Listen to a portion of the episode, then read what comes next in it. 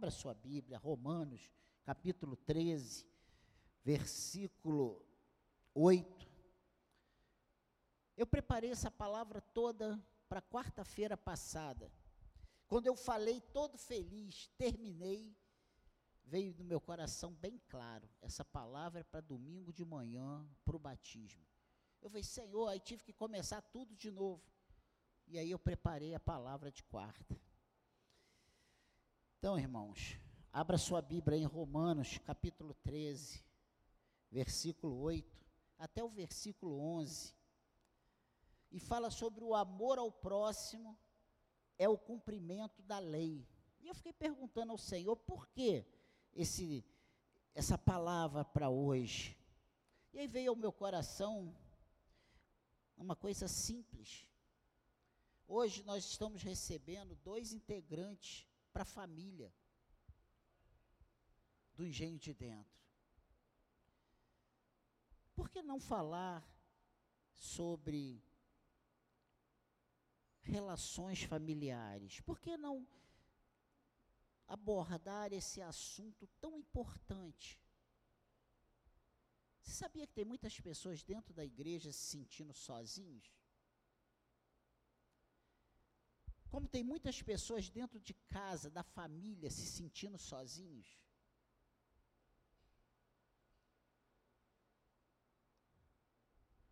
Existem muitas famílias em que os indivíduos dessa família não se sentem amados.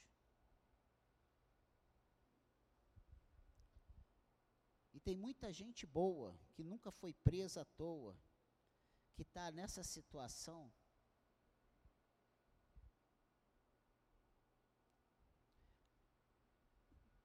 Sabia que tem muitas, muitos cristãos que precisam do psicólogo? E eu não sou contra o psicólogo, pelo amor de Deus, eu já fui, hoje eu sou a favor. Mas por que precisam? Porque tem um vazio, tem uma necessidade de ter alguém para falar, para expor os seus problemas, pessoas que escutem. Nós temos tido muito mais bocas do que ouvidos.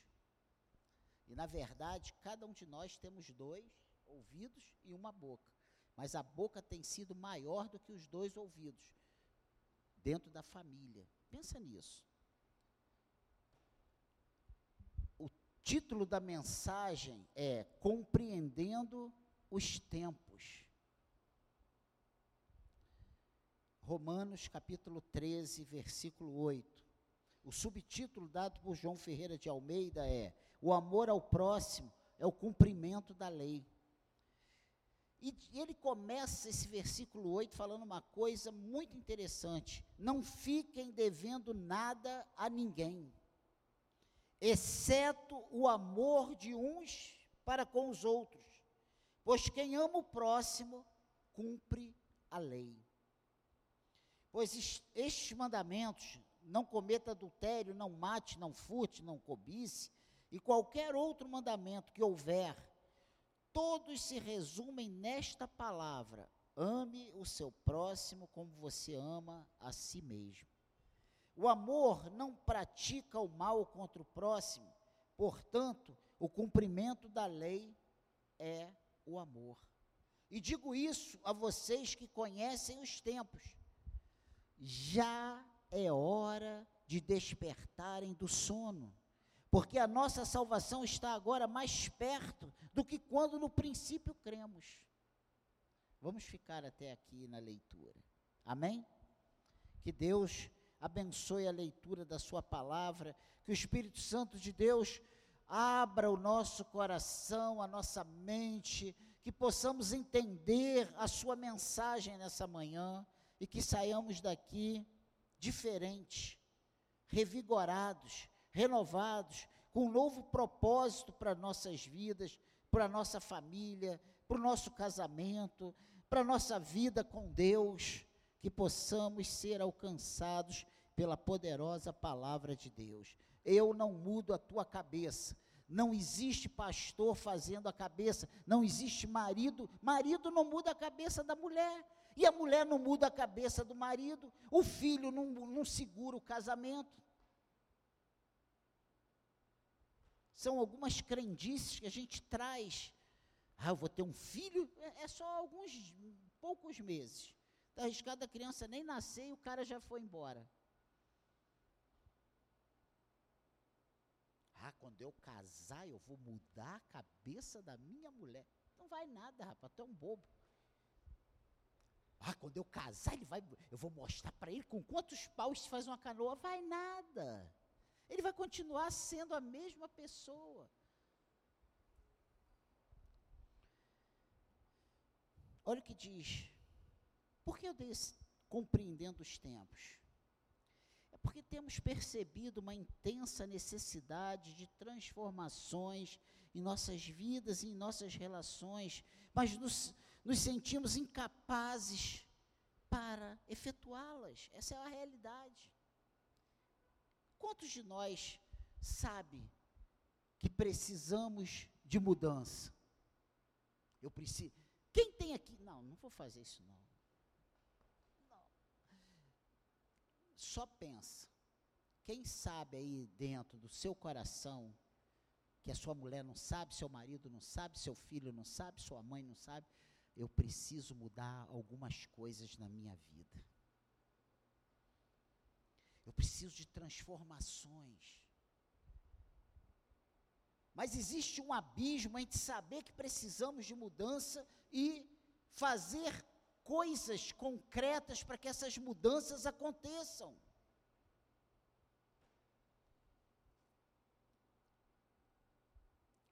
Sabemos que todo conhecimento de Deus deverá produzir em nós as necessárias transformações, mas nos vemos comumente, comumente em estado de letargia, sabe? Estado letárgico. Ficamos ali, ó. Ah, parece, com perdão, né, aquelas piadas prontas de baiano está vendo a cobra. É, a cobra está vindo, e o cara não tem ânimo nem para levantar para fugir da cobra.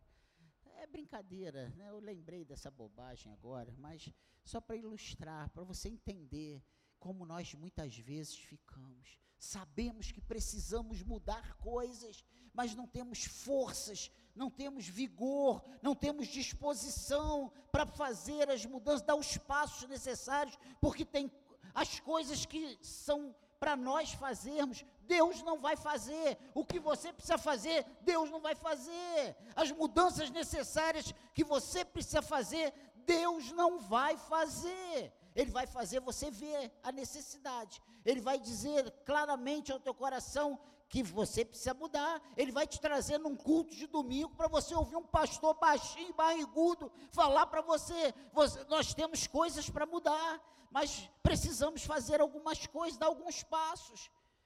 O que temos feito para que essas mudanças aconteçam? O que é para você fazer, Deus não vai fazer. Jesus subiu na cruz, derramou o sangue dele, morreu, foi sepultado, ao terceiro dia ele ressuscitou. Sabe por que ele fez isso? Porque não tinha nenhum de nós, em todos os tempos, desde, o, desde a queda de Adão até hoje, ninguém que pudesse subir na cruz e pagar o preço pelos homens. Mas daí para frente, individualmente, Deus pede mudanças, coisas para a minha vida e pede coisas para a sua vida. Eu falei hoje na conversa com os dois candidatos ao batismo, que hoje, quando o relógio despertou 10 para as 8 da manhã, a minha vontade era, eu falei assim, gente, mas eu nem comecei a dormir, já acordar. Eu queria ter ficado em casa no ar condicionado, dormindo.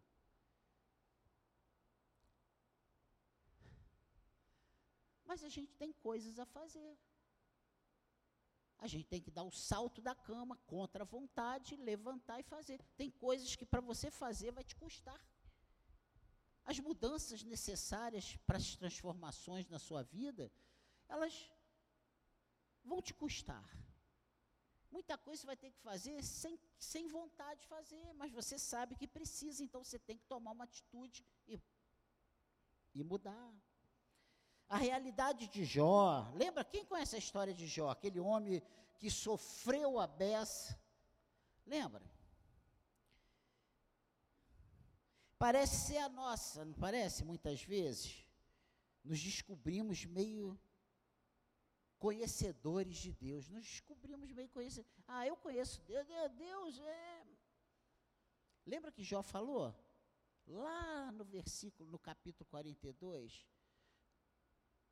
Senhor, eu te conhecia só de ouvir falar, mas agora os meus olhos te veem. Toda a raça humana sabe, já ouviu falar de Deus. Já, Deus. Deus. Se, não vou dizer a raça humana, não. Vou falar aqui só do Brasil. Aqui no Brasil, todo mundo já ouviu falar de Deus. Deus, sabe, Deus. Pode não saber o que é evangelho, o que é Jesus, o que é igreja, mas de Deus, todo mundo sabe que existe Deus. Deus, mesmo que não acredite nele, sabe que ele existe, né? Mas o que, que adianta eu saber que tem Deus se eu não tiver relacionamento com Deus? O que, que adianta eu, dizer, eu saber que tem Deus se eu não conhecer Deus? Se eu não me relacionar com Ele? Então, Jó aqui é um bom exemplo. E é nisso que nossas relações familiares também se fazem afetadas. Ah, eu conheço minha mulher, eu conheço meu pai, eu conheço meu filho, eu conheço meu irmão, eu conheço minha irmã. Eu, eu conheci minha, minha esposa quando ela tinha 13 anos. A gente começou a namorar, quase uma pedofilia, que naquela época não falava disso. Estamos casados, namorei sete anos, estou casado há 35.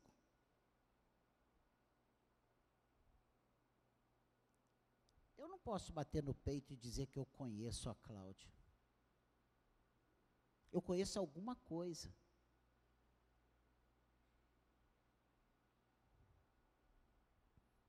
Se você bate no peito, eu conheço minha mulher, tu vai se surpreender a gente não conhece. Se a gente não consegue conhecer uma pessoa que a gente convive fisicamente há anos e anos e anos,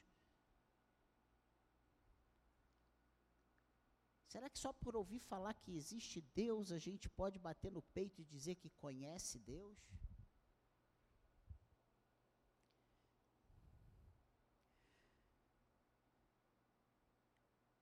Eu sempre ouvi dizer que o homem que não tem, não professa Jesus Cristo, que não abre o coração para Jesus, que Jesus não entra, que não faz morada, que não há aquela entrega, que ele não é feliz.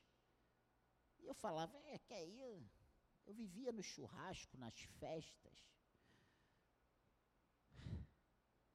Só fui descobrir que isso era verdade no dia que eu tive esse encontro com Deus. E aí eu descobri que eu não era feliz. E aí eu descobri que eu não sabia o que, que era felicidade, alegria verdadeira. Mas não sei por que, que eu estou falando isso. Já houve tempo em que o homem vivia o que falava, mas esse tempo parece ter ficado para trás. A relativização relativização afetou de tal modo o ser humano, principalmente aqui no Ocidente, que hoje até os cristãos são compelidos a viverem vidas múltiplas. E aqui em Romanos, nesse capítulo 13, é um referencial ao amor verdadeiro. Romanos 13 contrapõe sobre a nossa vida todo o conhecimento do amor de Deus. Romanos 13 é para quem olha para a própria vida sob o domínio desejado do conhecimento de Deus. Se eu não desejar conhecer Deus, eu não consigo colocar em prática esse capítulo 13, do versículo 11 ao versículo 11, eu não 8 ao 11, eu não consigo colocar isso em prática na minha vida. Porque não é fácil. A gente chegar e dar um bom conselho, de falar uma coisa certa na hora que o outro está sofrendo, é uma beleza, né? Ó, oh, você tem que orar, você tem que fazer isso, você tem que fazer aquilo. Mas você já percebeu que quando é você que está nessa berlinda,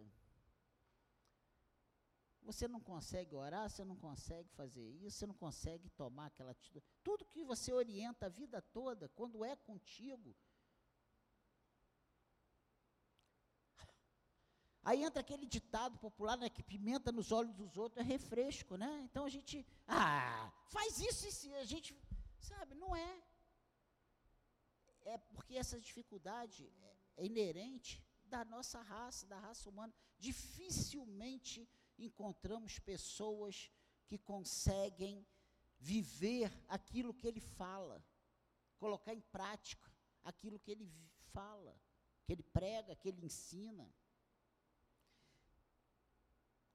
Então, dentro desse texto, tudo foi só uma pequena introdução para essa breve palavra.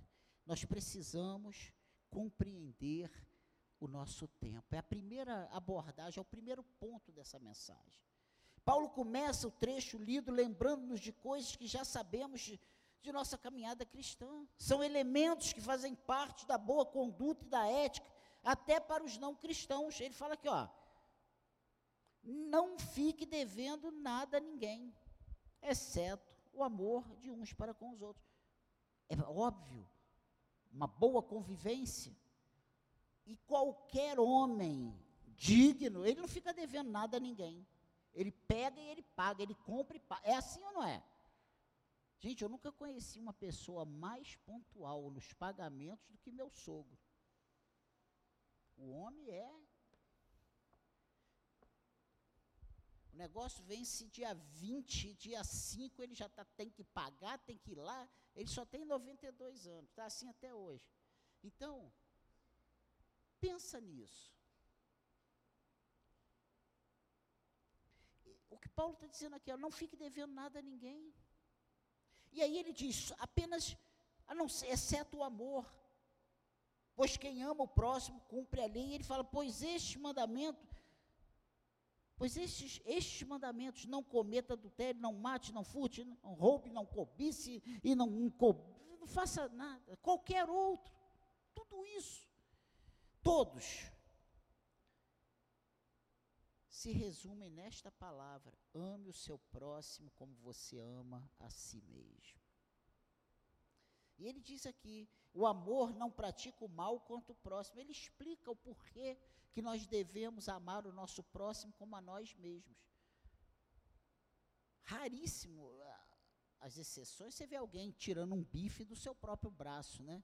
Não, hoje eu estou muito feliz, vou tirar aqui. Não, a gente não, não maltrata a nós mesmos. Dificilmente. Só se uma pessoa com distúrbios mentais para fazer isso. São regras elementares do bom relacionamento e boa convivência. E ao chegar ao versículo 11, no entanto, algo começa a ser particular do nosso cristianismo, mas algo que temos tido dificuldade em viver. Olha o que ele digo. E, disso, e digo isto a vocês que conhecem os tempos. Ele está falando essa carta aqui, ele está escrevendo à igreja de Roma, aos cristãos. Essa carta ele não endereçou ao, a, um, a um povo que não conhece Deus ou que não se diz seguidor de Deus. Essa carta aqui é para os cristãos em Roma. Então ele diz: olha, Digo isso a vocês que conhecem os tempos. E digo isso a vocês que conhecem os, o tempo. Não é possível viver o que Jó viveu, andar com Deus como Enoque andou, ou ser de acordo com o coração de Deus como Davi, sem antes compreendermos o tempo em que estamos. Hoje é tempo, daqui a pouco nós vamos batizar duas pessoas, novos membros, fazem fazendo parte da nossa comunidade. Mas nós precisamos conhecer o tempo em que estamos. Nós precisamos compreender esse tempo em que estamos.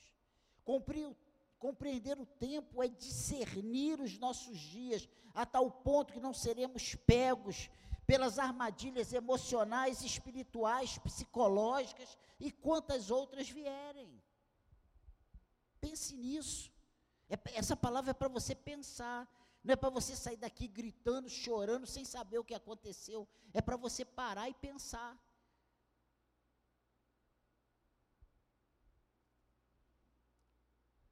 Somente é possível ser de fato cristãos autênticos se a nossa espiritualidade não tiver dualidade.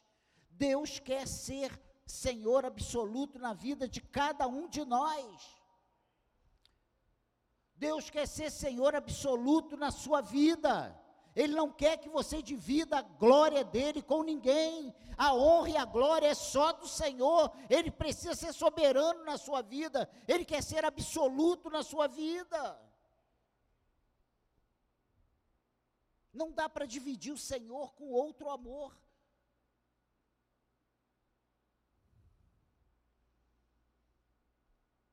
Ele é o amado da nossa alma.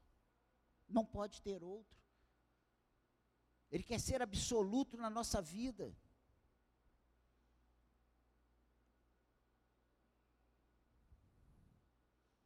Nossas famílias correm sério risco de termos perpetuadas nelas as nossas frustrações e mazelas, pelo simples fato de termos uma vida superficial com Deus.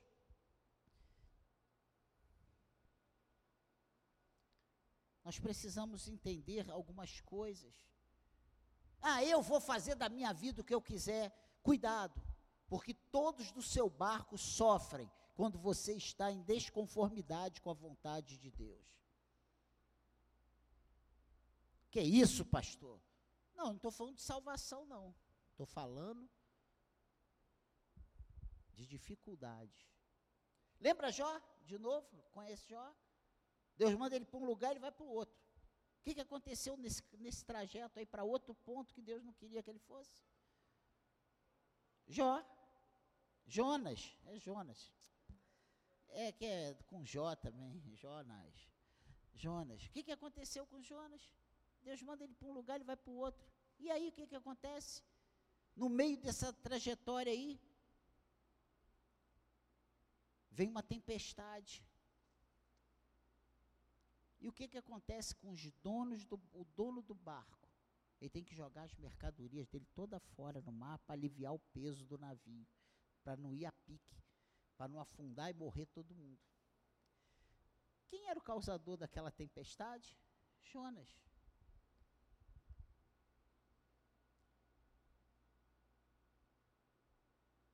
Quem ficou no prejuízo? O dono do barco. Eles, eles, eles transportavam especiarias, eles transportavam riquezas de uma cidade para outra.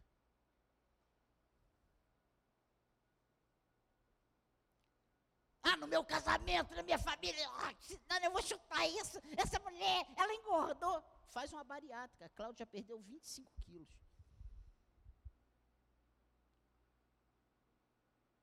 Aí tá barrigudo, eu vou começar o crossfit amanhã. Vou voltar. Depois da cirurgia,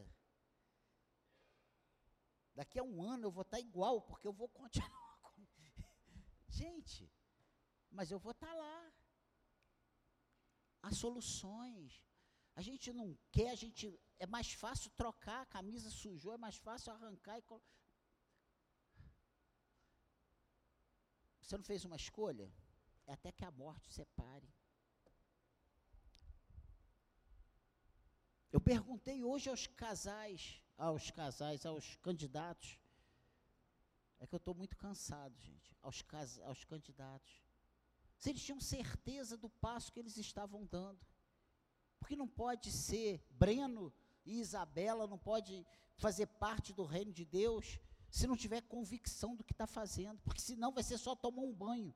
E numa água que não é das melhores, é das, das águas do rio, vem lá do Guandu. Eu falei, não é água mineral da França. Pensa nisso. Mas se tiver convicção do que está fazendo, vai ser algo transformador na vida deles. Vai ser algo para a eternidade. Se nós estivermos sentados nesses bancos toda quarta, domingo de manhã, domingo de noite e em qualquer outro evento, porque aqui é legal e o ar não gela muito, nós somos os mais miseráveis homens. Se eu estou aqui para arrumar um bom casamento, ficar rico, um bom emprego, para os caminhos, eu, eu sou miserável.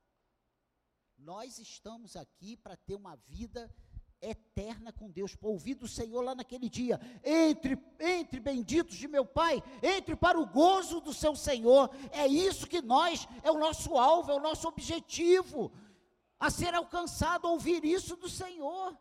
O crente não vem para a igreja para dar dinheiro para o pastor, ele vem aqui ouvir a palavra de Deus, ele vem aqui deixar que a palavra de Deus entre no seu coração e molde o coração dele, para ele ficar com o coração parecido com o de Deus, para que naquele dia ele seja aprovado pelo Senhor.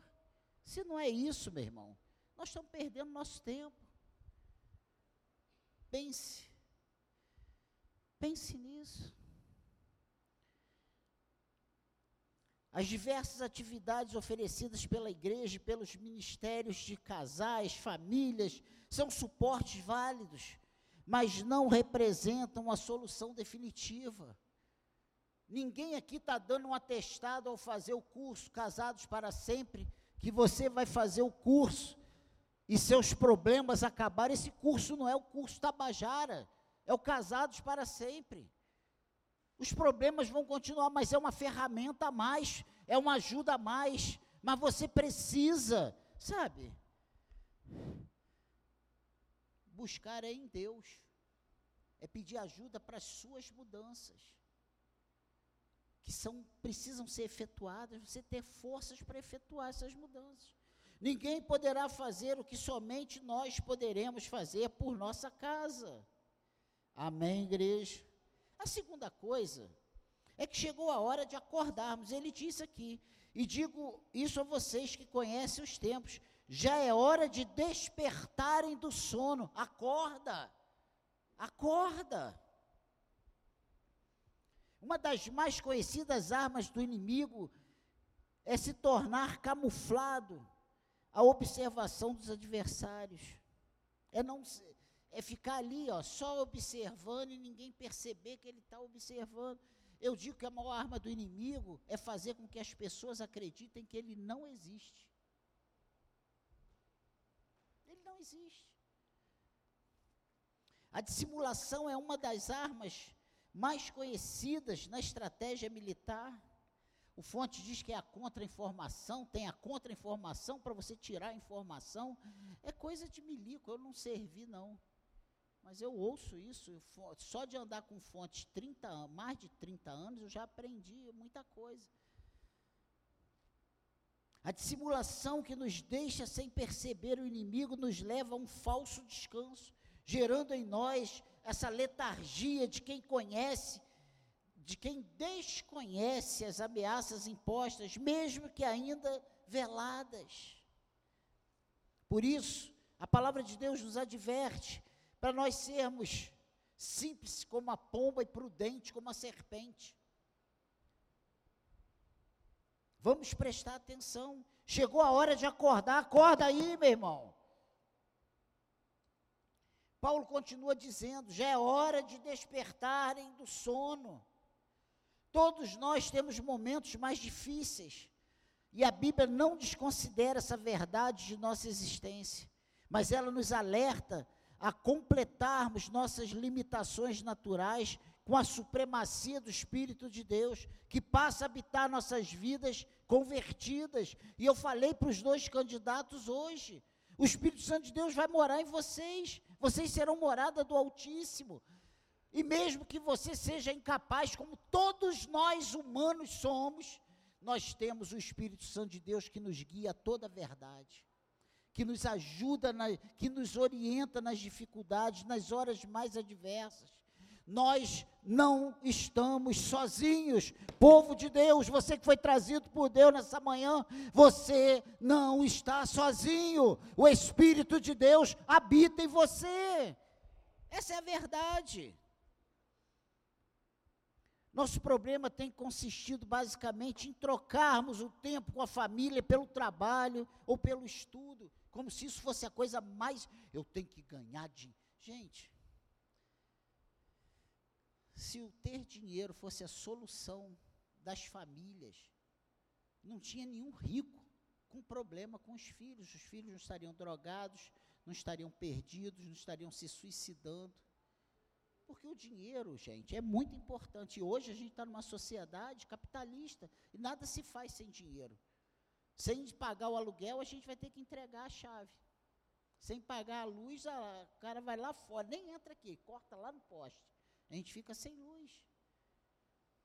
A gente precisa. Mas a gente não pode colocar o dinheiro em primeiro lugar, porque mais do que o dinheiro nós precisamos de Deus, mais do que o dinheiro a nossa família precisa de nós. Pais, vocês são o, a cabeça da sua casa, você é o cabeça da sua casa. Pai, você é o cabeça da sua casa. Os seus filhos precisam da sua presença, eles precisam da sua presença. A sua presença dentro da sua casa é muito importante. É melhor comer arroz, feijão e ovo do que comer arroz, feijão e contra filé. Mas você está ali com ele comendo arroz, feijão e ovo. Você entende? Você entende isso?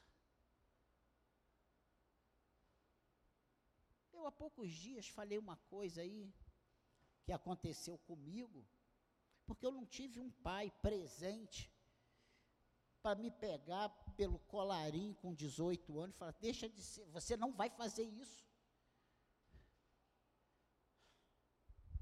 Me perdoe se você é adepto da educação, passa a mão na cabeça, mas a Bíblia manda corrigir o filho com a vara. Não matar, mas corrigir com a vara. É dizer: não, tu não vai fazer isso.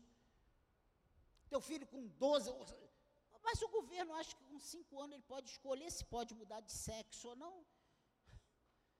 Eu digo para você que teu filho adolescente, jovem, ele precisa, você, você sentar com ele e falar assim, olha só, você não vai fazer isso, você não vai por esse caminho, esse caminho é de morte. E o que Deus tem para você é caminho de vida.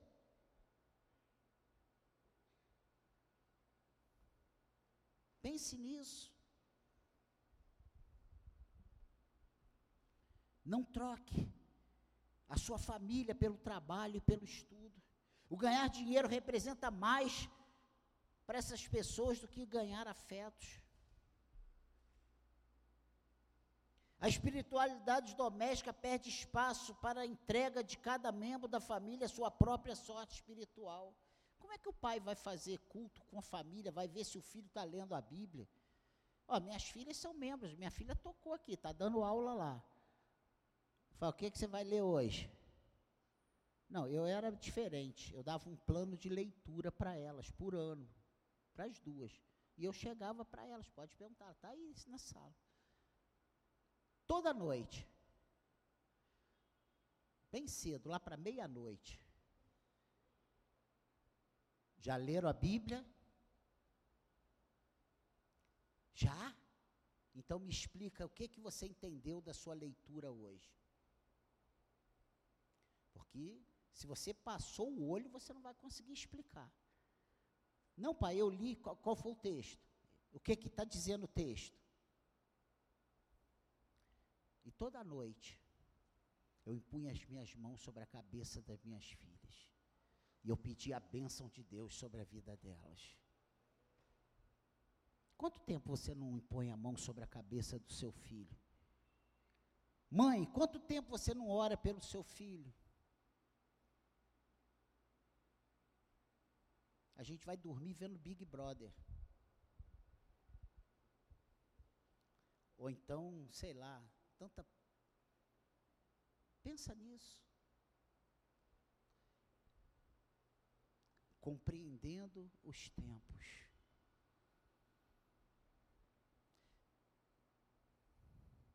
Esquecendo-nos do básico das orientações bíblicas. Boas coisas pode ser enganosas, se tornadas nossos ídolos. Ganhar dinheiro, trabalhar, seja qualquer outra coisa. Até os próprios filhos. em lares de muitas pessoas se tornam ídolos. Sabe o que, que eu já ouvi pai falar para mãe? Aqui, primeiro lugar é meu filho. Sabe o que eu já ouvi mãe falando para o pai? Primeiro lugar, o meu filho. Porque filho nunca mais vai ter ex, é para sempre. Está errado. Que isso? Está errado. Isso não é o que Deus ensina na sua palavra. Primeiro que o teu casamento é para ser para sempre. Se você escolher o mal, é outra coisa. Não existe separação que um tenha 60% de, de erros e o outro 40%. É meio a meio. Se separou, você tem 50% dos erros. Mas eu só fiz isso, é 50%. Pensa nisso. Ontem nós vimos, ainda bem que Deus me arrebatou num sono profundo na praia, porque tinha um casal do nosso lado que duas criancinhas, estava, segundo o Leandro, pastor Leandro, que não mente, estava colocando o dedo na cara do pai, xingando os pais, dizendo o que ia fazer, o que não ia fazer com os pais. Se eu vejo um negócio dele, eu começo a tremer, minha vontade é ir lá pegar o pai e bater no pai, não é no filho, não, porque o pai que é o culpado. Graças a Deus, Deus me livrou disso. É o filho dizendo que o que vai fazer para o almoço, que não vai fazer.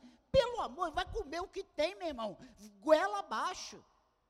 Que é isso, pastor? Tu é um bruto. Não. Não vamos inverter os papéis. Você é o pai. Você é, é a autoridade. Você é a liderança na sua casa.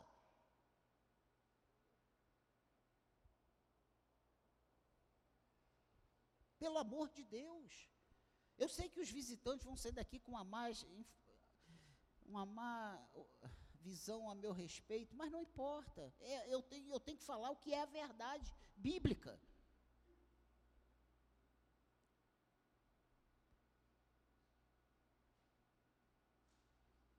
A mãe indo duas vezes para o fogão, porque o que preparou a primeira vez, o filho não come. Vai ficar com fome, a hora que a fome apertar, meu irmão, ele vai comer até sabão. É a realidade.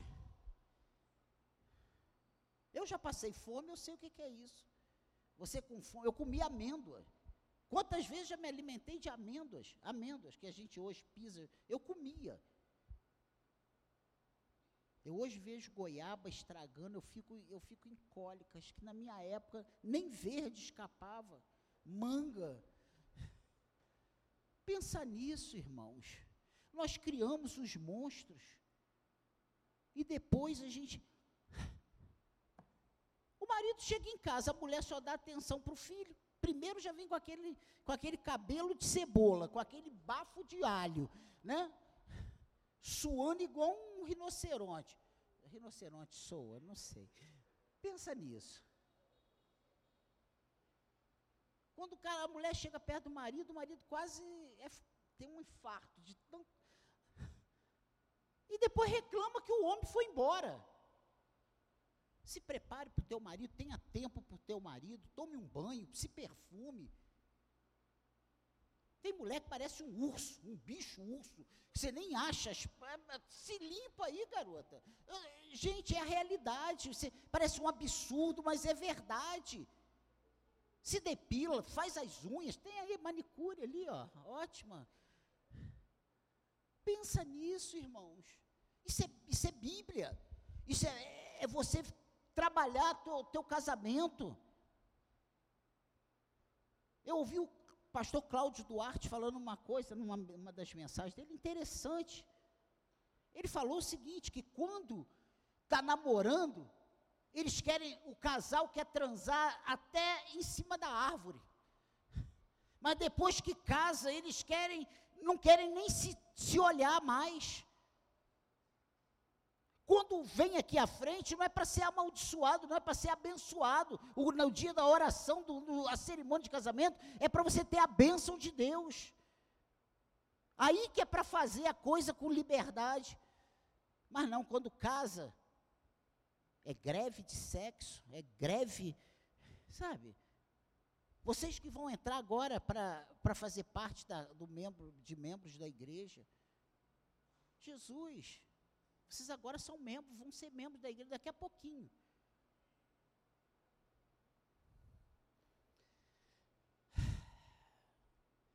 Para nós terminarmos, falta só quatro páginas. O tempo está terminando. E ele diz aqui nesse versículo 8: olha, já é hora de despertarem do sono, porque a nossa salvação está agora mais perto do que quando no princípio cremos. Olha só. Desde os tempos apostólicos, a cristandade tem se referido ao fim dos tempos. Como isso já leva mais de dois mil anos, tendemos a crer que não será em nossa geração que o tempo será findo, esquecendo-nos também das advertências de Cristo quanto aos tempos finais. Irmãos, quem não olhar para o mundo que vivemos e entender que estamos no final dos tempos, estamos caminhando para esse final guerra, rumores de guerra, terremotos, maremotos, tsunamis, tudo que é desgraça. Alagamentos. Aqui no Rio, se chover 15 minutos, já tem três mil ruas alagadas. Pensa nisso. Olha, olha. É fome. É o filho contra o pai, pai contra o filho. É falta de amor. Você é igual, que freia para o cachorro, mas não freia para o adulto, para o ser humano. Se for uma criança, tu ainda freia, mas se é um adulto, tu acelera para o cara sair da frente. O que, que esse idiota está fazendo aqui na frente? Acabou, o amor se esfriou. É verdade ou não é, gente?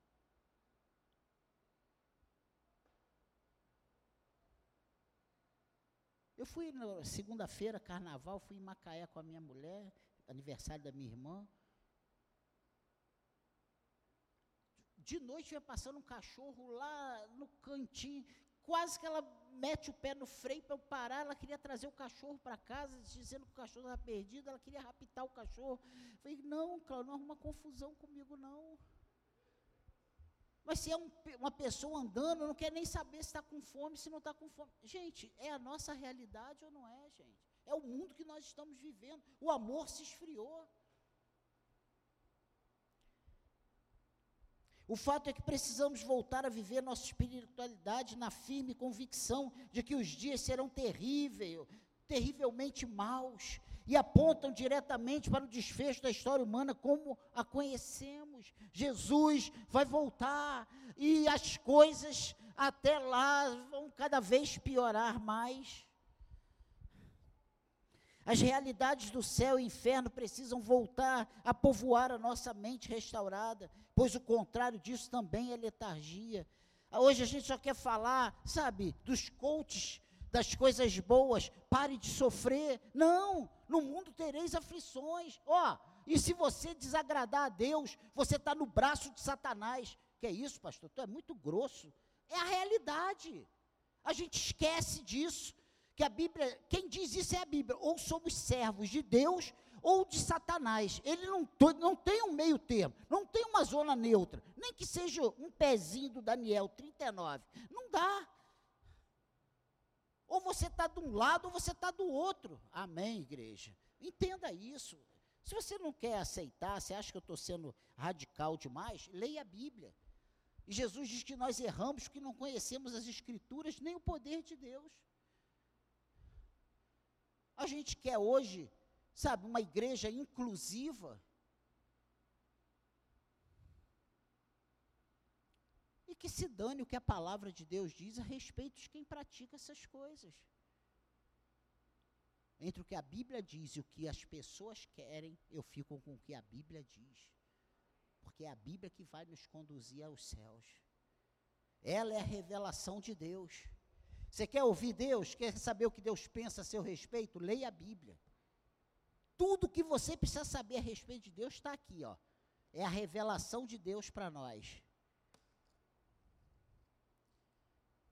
Pense nisso.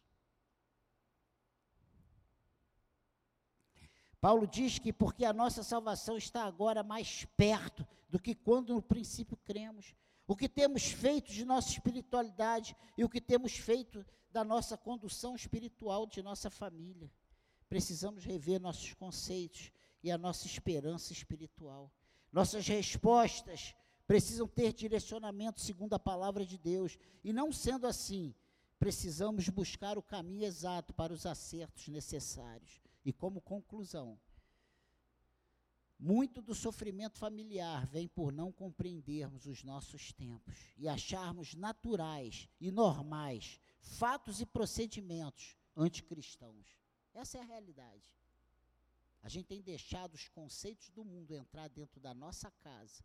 Nós temos deixado a televisão e seus conceitos guiarem a nossa família. Nós temos deixado, e olha, beijo de mulher com mulher, homem com homem, entrando na televisão lá na nossa casa, eu me lembro porque eu já tenho 60 anos.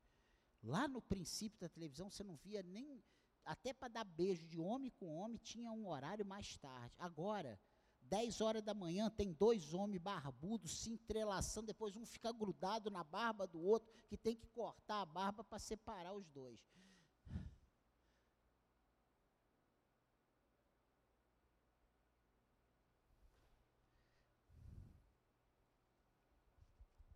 E a gente hoje, isso já é normal. É ou não é? Foi entrando, foi entrando, foi entrando, foi entrando, foi entrando, e hoje é natural. E já tem até crente usando a pulseirinha colorida. Se eu achar que eu corto o pulso. Pô, não é normal, não. E a gente não tem que bater em quem pratica isso, não. A gente tem que abraçar. Mas a gente tem que condenar a prática. É a prática, a gente está falando da prática. Eu não estou falando que eu sou contra quem faz isso, eu sou inimigo, eu quero que bata, não. Pelo amor de Deus. Mas você precisa ser radicalmente contra a prática. Porque é isso que a palavra de Deus diz: maldito o homem que se deita com o homem. É o que a Bíblia diz, não é o Daniel, não. Vai lá em Êxodo. Muitas das dificuldades em família advêm de estarmos adormecidos em nossa espiritualidade. Muito do nosso comodismo está plantado no esquecimento das promessas futuras de salvação eterna e por acharmos isso algo distante. Tem crente achando que Jesus não volta nem na oitava geração dele. Como tomada de decisão, compreender os tempos, despertar nossa espiritualidade, viver todos os dias como um momento final antes da grande volta do Senhor.